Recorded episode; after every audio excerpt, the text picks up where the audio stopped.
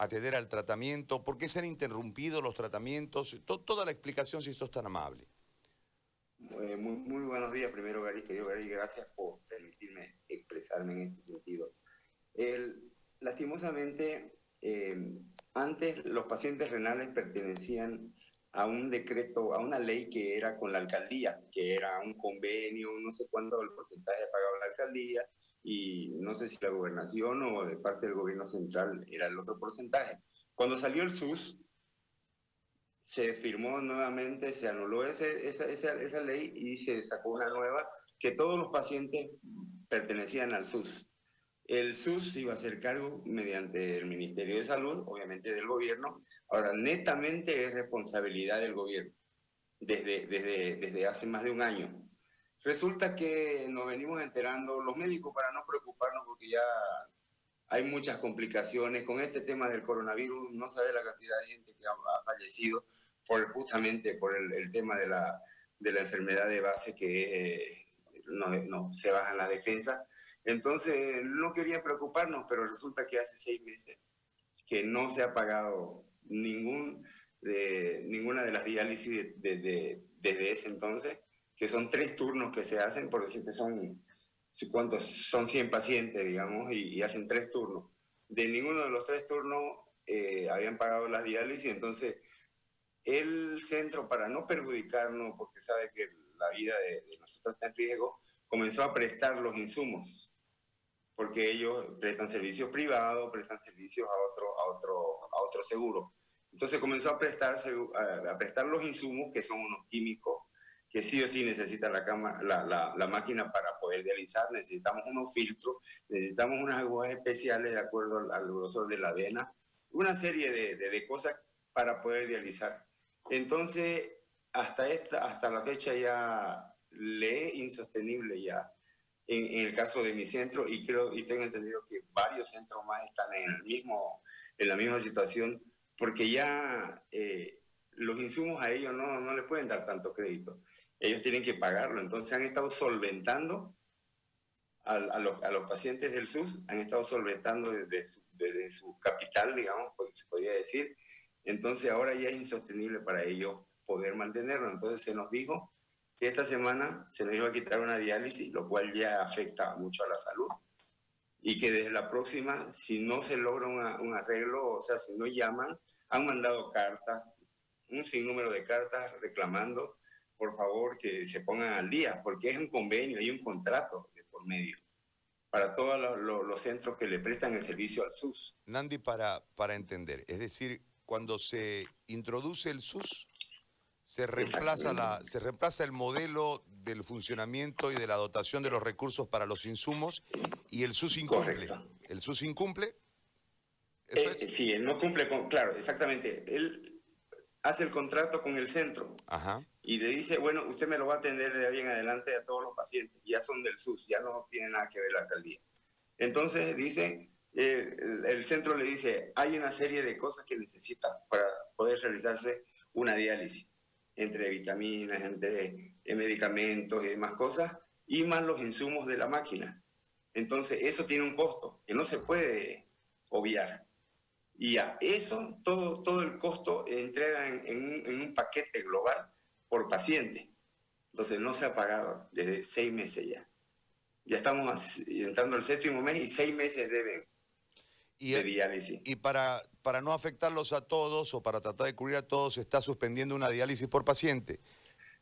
Para que no nos dejen tan fregados esta semana, para ver si así se manifiestan de parte del Ministerio de Salud y dan una respuesta.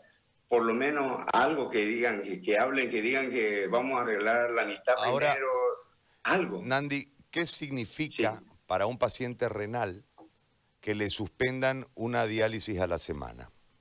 En, en términos mí, de salud? En, en, general, a la mayoría le afecta mucho, porque hay personas que realmente están ya deterioradas, personas un poco mayores, en el cual se pueden descompensar al tiro, se puede subir un nivel de potasio y es un paro cardíaco.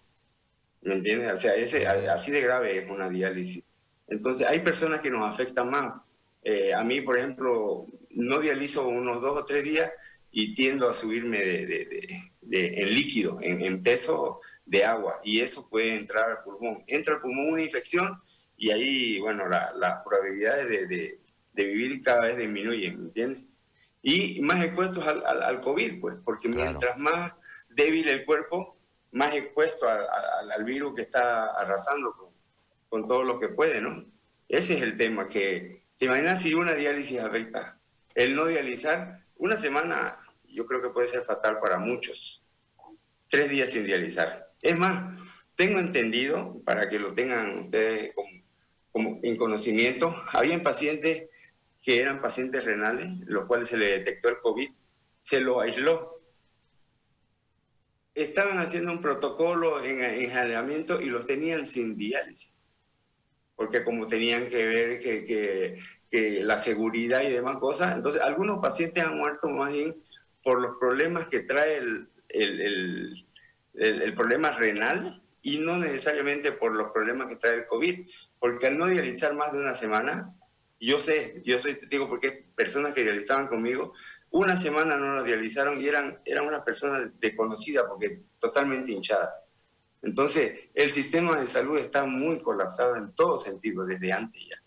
Y esto es una, una, una prueba clara, pues no, no, no hay recursos, pero no sé, pero hay para bono, no entiendo. A mí la verdad que el, bono no me, no me cubre ni siquiera una diálisis, y no es por soberbio de no recibirlo. Yo lo que necesito es que me mantengan y me, una calidad de vida lo más estándar para yo poder generar, incluso yo podría generar un poco mejor, trabajar. Eso es lo que yo necesito. Nosotros lo que necesitamos es que las diálisis continúen.